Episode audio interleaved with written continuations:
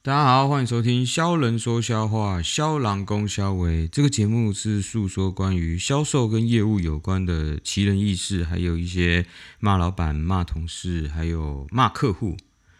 前阵子呢，有对夫妻朋友到上海出差，然后就顺便来跟叔叔吃个饭、喝个小酒，这样聊了一下。那挺有趣的，就是我这个朋友呢，他其实一开始不是做销售的。他是做 marketing 出身的，但是在很大的外商公司呢，面临的有可能被优化，就是可能会被裁员，比较棘手的环境啊，因为大环境也不好。那多少知道之后呢，就选择转战其他供应商、其他公司的销售岗位。那一开始呢，诶，我觉得还蛮不错的，因为有市场背景的。支持，然后再去做销售，其实会蛮有前瞻性的。老实说，那其实就做下来呢，当然就是刚好我也开今年我也开了这个节目啊，所以陆续他也其实挺鼓励我的啊，很感谢我们这个，很感谢我们这个朋友。那我们那一天讨论到一个，就是关于陌生开发这个，其实蛮难的。销售业务这个岗位里面呢，其实他的工作可能大方向会变成是。会分成两个大类，就是维护客户跟开发客户。那开发客户呢，有可能就是从现有的客户去开发，或者是陌生开发。我这个朋友原本不是做原本产业的销售岗出来的，所以很多的开发工作对他来说都会是一个陌生开发。那老板当然会希望销售会是全能的，但是事实上会很难兼顾。我们也遇过很多销售呢，他是维护很强。或者是开发很强，没办法做维护，这个比例要去怎么抓？当然，老板希望都是两个都很强，当然这有点难。那你到后期，如果说你的基数越来越大，例如说你开始做五十万、六十万到一百、两百，甚至到后面可能是七八百的时候，你基数越大，你就会越难去维护现有的客户，因为你的体量变大了，你不可能再用原来的时间去维护可能。十倍、二十倍的客户量，这是很难的。再就是针对每一家公司的组织策略，其实这个比例也都会很难。例如说，公司今年的目标可能是要开一百家客户，那你可能就需要去调整你的工作方式。可能你不能把大部分的时间放在维护，可能是需要放在新开发。那至少完成你今年的指标，完成你今年公司组织的策略。首先，我们先来定义一下什么叫做陌生开发。它的结论是要入公司系统，能够有合同，能够有合约，能够完成一笔交易的。当然，就是你已经开发完成，但这是公司定义的。但如果是以我杰瑞叔叔这边帮大家定义这个陌生开发，如果你是这样定义，跟公司一样，你会很辛苦。为什么我这样说？因为当你把陌生开发这件事情当做一个你必须百分之百得完成的时候，那这是一件很辛苦的事情。所以我在陌生开发的定义，对我自己而言，销售这个而言，我是把它当做是认识新的朋友，认识新的资讯，了解更多状况，认识更多的人。如果你把这个定义放在陌生开发之后，我跟你说，你接下来的工作呢会很轻松，就跟现在叔叔做 podcast 一样。如果我今天把他的结论当做是我要成功，我要赚很多钱，我需要用，我必须得到 podcast 的收入才能养活自己的话，那这件事情就会变得很辛苦。那如果把它当做是一件生活记录，很好玩哦，认识朋友，认识新的资源，诶，朋友的朋友介绍了其他的客户给你的时候。这其实都是陌生开发，那你把它定义之后不一样呢，那会轻松很多。很多人都会觉得销售就是啊，请吃饭呐，要带客户去酒店呐，喝酒啊，其实不是这么 low 的。有没有去喝酒？有没有去吃饭？有没有去酒店？可能会有，但是这一切都只是结果的一部分而已，不是你。必须做这些事情，你才拿得到单子，你才能够开发客户。这不是这其实是所有事情里面的最后一环，但也不是最必要的，这只是顺带的。那陌生开发呢？其实现在的科技跟资源非常的广泛，你能怎么样子去搜寻这些资源？当你在新的岗位、新的公司的时候，首先你可以使用的是 LinkedIn l i n k i n 上面有很多你们产业的相关人士，你可以一个一个去问。通常你去找到一个人。你写一封邮件，写一封信跟他说，基本上我觉得一百个人里面会回答你的，可能也会有七个八个，其实蛮高的。通常你有礼貌的询问的话呢，通常有经验的人，通常还是会答复一下，或者是愿意跟你出来喝个咖啡，或者是愿意跟你攀谈的，还是有的。再来就是善用你们公司里面 Outlook 的邮件资讯或者是通讯录，因为很多人呢的资料都会在里面，你可以去问一下隔壁部门、隔壁组、第二组、第三组的人，诶，写个邮件问一下、询问一下，其实你都能找到很多不一样的资源。再来就是最后一个，去找你的前任，你这个岗位的前一任，或者是你隔壁岗的前一任，去问一下，去了解一下。也许他是有其他职业发展去发展了，那你去约他一下，喝个咖啡，吃个饭，找他来聊一下之前公司的状况。哎，怎么有一些客户是需要哪些注意的？其实是有办法的。我们之前也有一个销售，他刚来接这个位置的时候呢，哎，不知道怎么做，他去找了前任跟前前任的销售，哎，去问一下，哎，这些客户要怎么管理比较好啊？给他一点方向，这也是一个办法。那你说，哎，叔叔，那你都这么会讲，那你初期的时候是怎么做的？其实我在初期的时候，因为我的区域比较大一点，像上海啊，或者是浙江这个区域，那很多地方的市中心基本上都被做完了，那怎么办？那你就是只能挑人家不做的。其实我在前几集也说了，那我的心态其实也很 OK，我不是说我今天去你一定要买我的东西，我今天一定要成交，不是的。我其实就是去露露脸，然后让人家知道说，哎，你们这个公司里面有个销售，哎，专门在跑这里的哦。然后这代表了有什么？一般来说，你有机会，或者是你没有机会，或者是等到他时间到了，他想到你的时候会通知你，对吧？那我那时候呢，就是固定一个时间，每一天每一天都是每一周的周期都是固定的。例如说，我礼拜一就是去 A、B、C。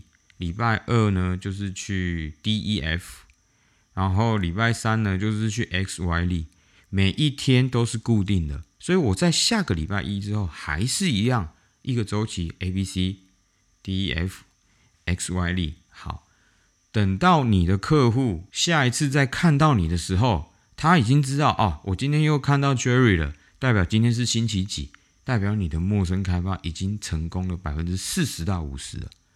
他基本上已经认得你了，你也知道了。你要做到就是客户看到你就已经知道今天是星期几，今天是几号。或许是你每一次去找财务，通常就是月初，不然就是月底，对吧？那你就是固定一个时间去，哎，他来啊，又月初了，哦，Jerry 又来了，又带发票来了，又要来催款了，哦，那这就是所谓的固定一个周期，让人家知道，哎，你这个时间点会出现。再就是。出其不意，这个奇呢是奇怪的奇，你要做一些跟人家相反的事情，例如说，哎，你们通常都是一个 team，一个销售带一个 RD，再带一个售后一起去跑客户，哎，那我就偏不带，啊，偏不带，你就要有偏不带的做法，例如说，你为什么不带 RD？哎，我觉得我跟你这边还没有谈得到这么多。所以我觉得带 R D 出来，我造成怕会造成你的困扰。我们今天就简单先喝个咖啡聊一下嘛，也没什么，就看一下最近上海有什么好玩好吃的，跟你说一下。我觉得最近那个新开的 M 咖啡就不怎么样啊，就是价格又贵，又不怎么不怎么好，哎，对不对？就是你不需要每一次去都要谈公事的，有些时候就是去喝个咖啡，聊一些屁话哦，然后其实也没干嘛。停个车，可能在半个小时之内，前面还免费，赶快就把它讲一讲就出来，对吧？出其不意，人家都要带 team 的时候，你就不要带 team，对吧？啊，或许是人家说需要预约的时候，你就偏不要预约，你来做一个巧遇，不行吗？我曾经就有在一个集团总部楼下等这个我要找的人，假借我要去找其他部门。通常因为我也知道那一天他们会进进出出，所以我就在那边等。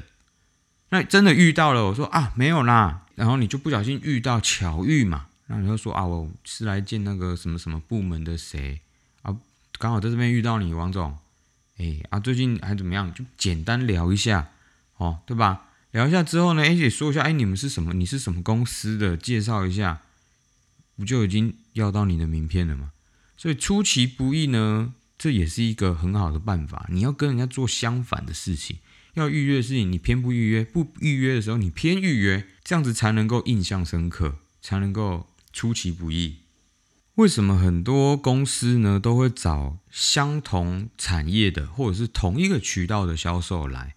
因为他可能会自带人脉。那我们先来定义一下什么叫人脉。其实人脉的本质啊，就是资源交换。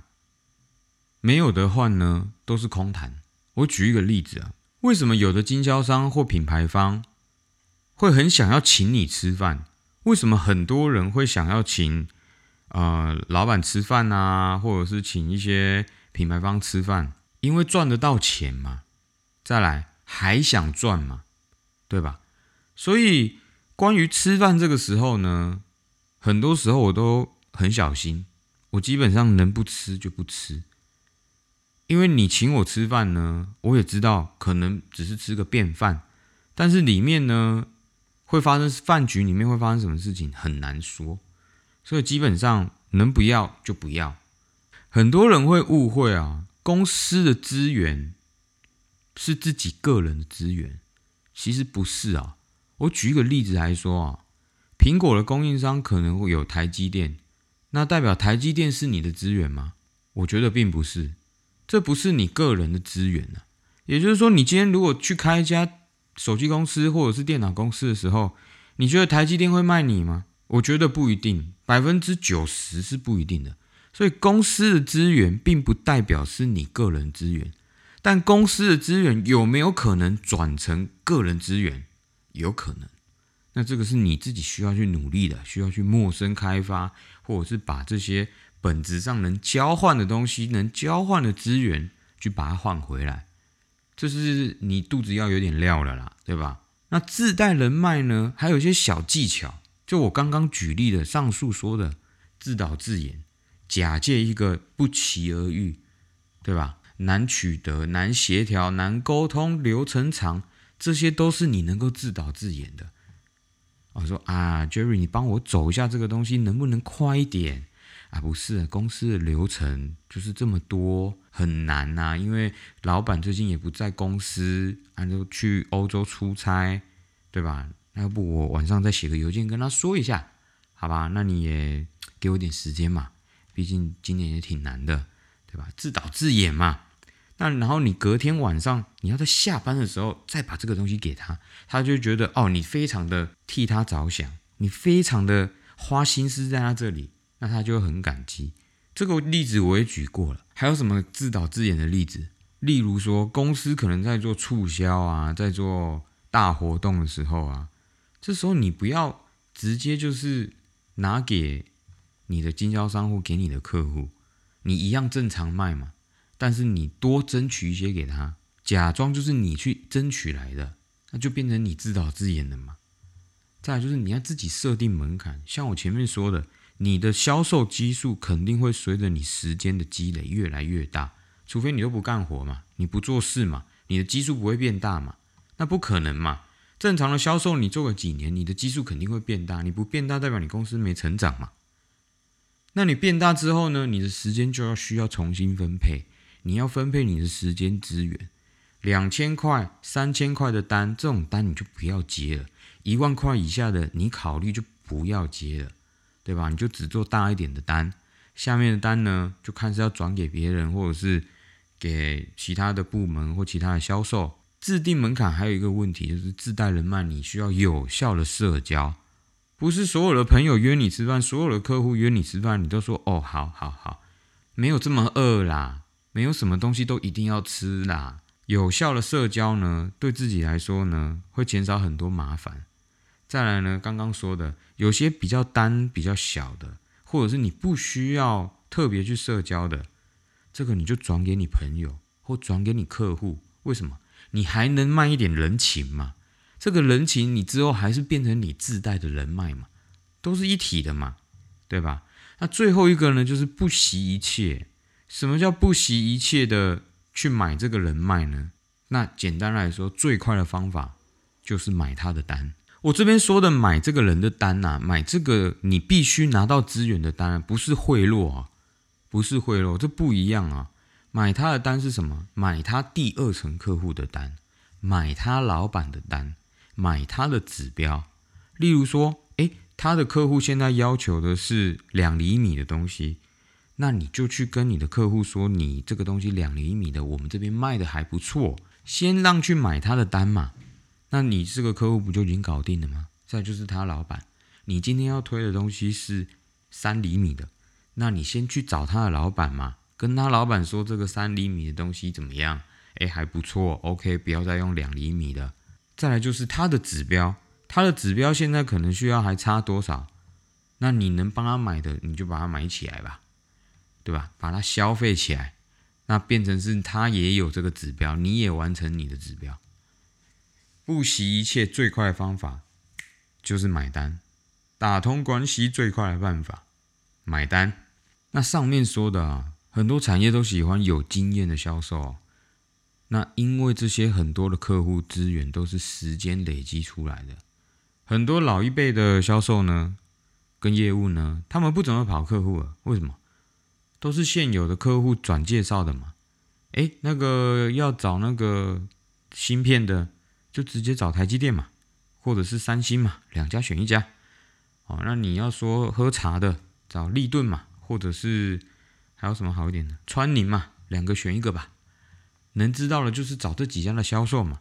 那你都已经在这里这么久，基本上就是累积出来的。再就是这些有经验的销售，在同产业呢，能快速上手的，会比较快吗？会，会比较快，因为东西大差不差。那如果你是不是同一个产业？能不能快速上手？有，请购买以下链接。这里我开玩笑的，没有什么购买链接可以快速上手的。其实呢，你只要自己蕊出来，同一套公式复制贴上。像我上面说的，你把你每一周要固定拜访的客户，这些你把它定义出来，哪一些是五颗星重要、四颗星重要、三颗星重要，固定时间去，让他知道你下次来的时候。今天就是星期几，今天就是几号，让他有一个印象在你那里。那这一套呢，你复制到哪一个产业都是一样的。哪怕你今天是卖鱼啊、卖咖啡，或者是卖晶片，或者是卖半导体的快速传输线、手机屏幕，卖特斯拉，都是一样的，固定的套路、固定的公式，只是复制贴上。相同产业的这些人呢，他不会跟钱过意不去的。很多人呢会怕拿不到奖金，拿不到底薪，或者是拿不到整个 package 来说，他不太可能会去跳产业。所以我觉得会跳产业的人呢，需要给他们一个鼓励，必须鼓励。但是难吗？其实我觉得不难，都是同一道公式跟同一道最终的结论呢。卖的呢永远不是你们公司的产品，也不是卖的是你们公司一样，卖的是你自己本身。你本身这个人呢，怎么能够做这个生意？都是一模一样的公司套出来的。那最后呢，也欢迎大家跟我们分享一下，就是你开发客户的一些特别经验啊，或者是你遇到销售瓶颈的时候是怎么办的？OK，那像叔叔最近呢，遇到一点销售瓶颈，为什么会遇到销售瓶颈呢？因为基本上呢，我这个人就是求有不求好，哎，我这个没什么大。没有什么大志，我就只求有，不求好。结果呢，殊不知呢，整个中国的销售团队呢，大家都达成了，结果变成我达成的是最低的，因为我只求有而已。那没关系，反正呢，基本上今年也就这样子了，大差不差，也就这样，好吧？那我们今天就到这边，谢谢大家，大家再见，欢迎点赞、分享、加留言，OK，B。